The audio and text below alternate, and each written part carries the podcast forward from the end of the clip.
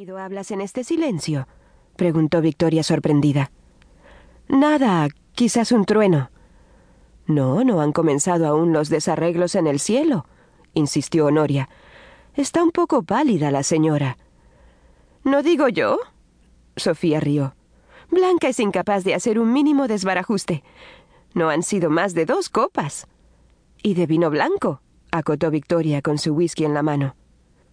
¿Se han fijado lo chic que se ha puesto tomar solo vino blanco en los aperitivos? Venga ese vaso, Blanca. Alargué mi mano, y en ese instante sentí cómo se levantaba la parte superior del labio, derecho también. Rígido se levantaba, subiéndoseme en una fea mueca, mezclándose en mis oídos el líquido derramado con el zumbido en el cerebro y la mitad del cuerpo dormido. El vaso de vino se dio vuelta. Y eso fue todo. Si trato de recordar en orden los acontecimientos, diría que lo primero fue la voz un poco agresiva de Sofía. ¿Qué te pasa, Blanca?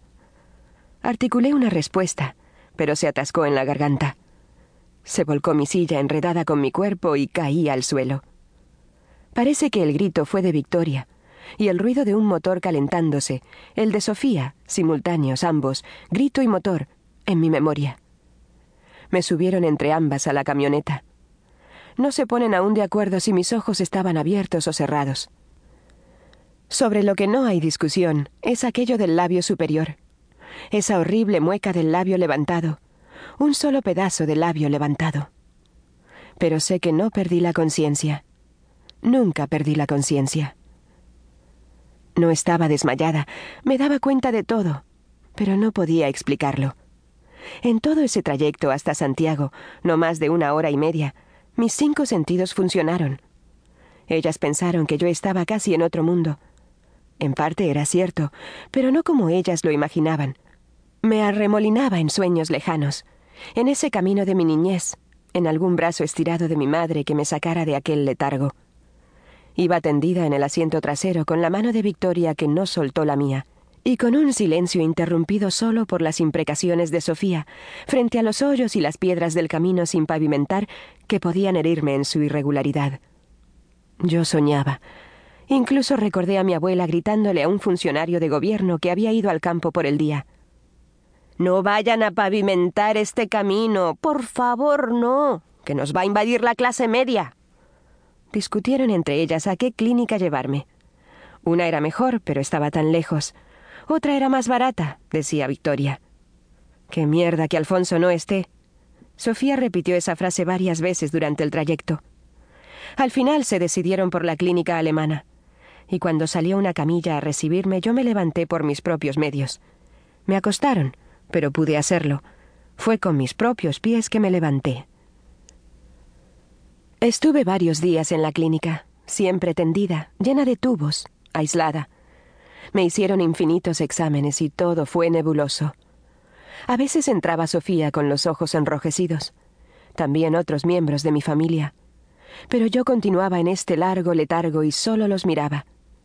Dicen que lloraba, pero debe haber sido algo puramente físico, pues yo no recuerdo la pena. Mi hermano Alfonso no se separó de mi lado. Lo escuchaba desde lejos hablando de médico a médico con los señores del pabellón, y me hablaba a mí como si hubiésemos vuelto a la infancia. Yo cerraba los ojos y me dormía con su voz.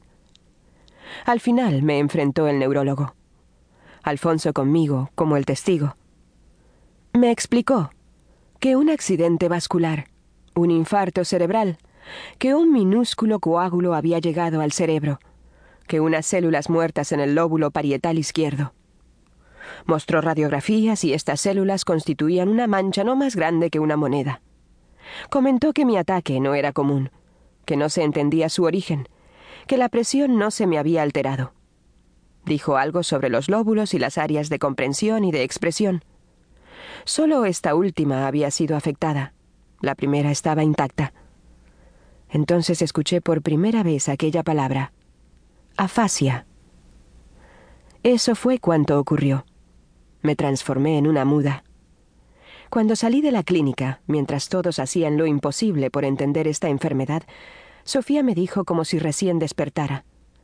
La escritura, Blanca. Es una buena idea. ¿Podrías comunicarte con nosotros escribiendo?